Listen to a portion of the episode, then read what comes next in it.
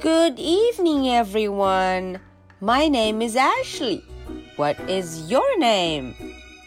Today is Wednesday, June the 26th.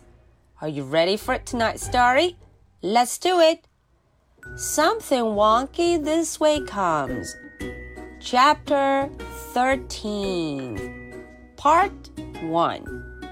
哎，今天的故事可热闹了，所有人都要把 Mercy 找到。嗯，这个十三章啊非常精彩，所以我们把它分成了几个部分，一共分为两个部分。第一部分，Part One，第二部分，Part Two。好，我们一块儿来听今天第一部分，Part One。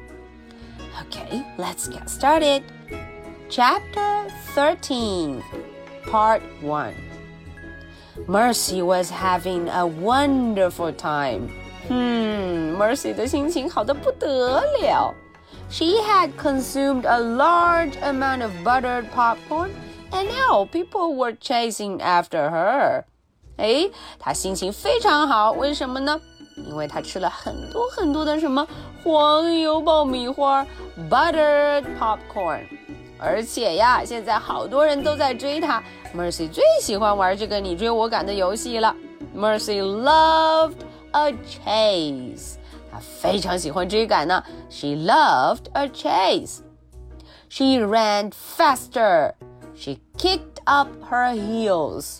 嗯，这个这个这个这个这个这个这个，它跑得很快，越跑越快，faster faster faster! faster。Gotcha! shouted Francine Poulet. Oh no! Francine Poulet 大叫一声，抓住你了，Gotcha! Hmm, 嗯，Francine Poulet netted Officer Tomilello. 哦，结果呀，他抓住的是谁？Francine Poulet 并没有抓住 Mercy。他抓住了。哦哦，Officer Shouted Leroy Ninker. He lassoed Francine Poulet. Oh no! Leroy Ninker 套住的也不是 Mercy，他套住了 Francine Poulet. Fascinating, said Alfred P. Tompkins. Simply fascinating. 呼，这位 Alfred P. Tompkins 说：“嗯，有趣，实在是太有趣了。” There was the sound of a siren. There was the flash of light.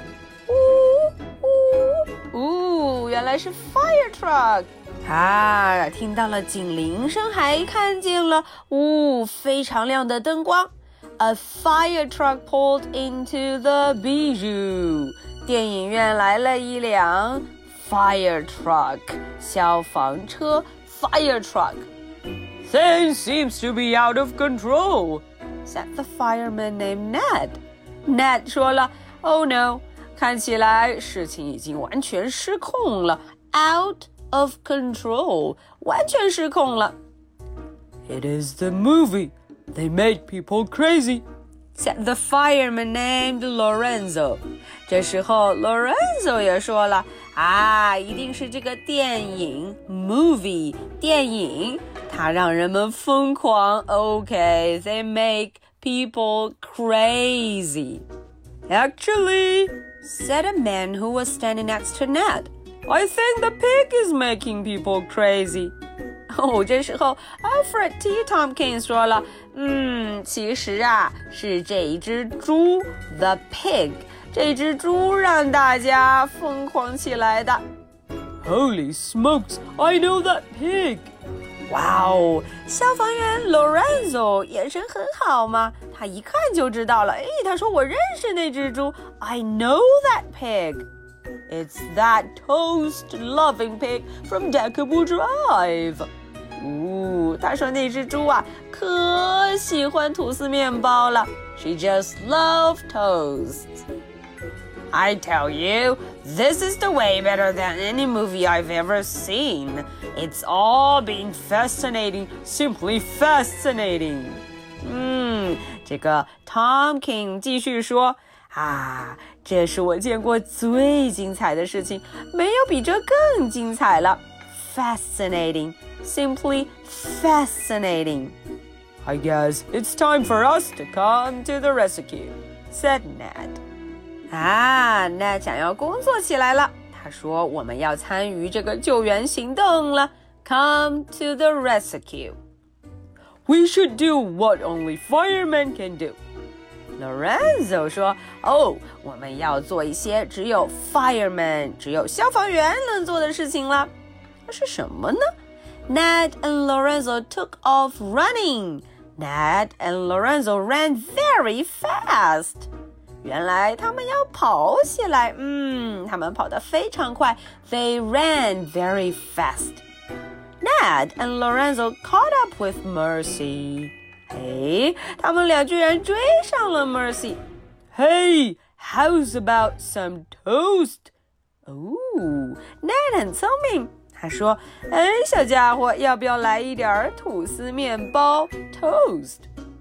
Yes, how's about some toast with a great deal of butter?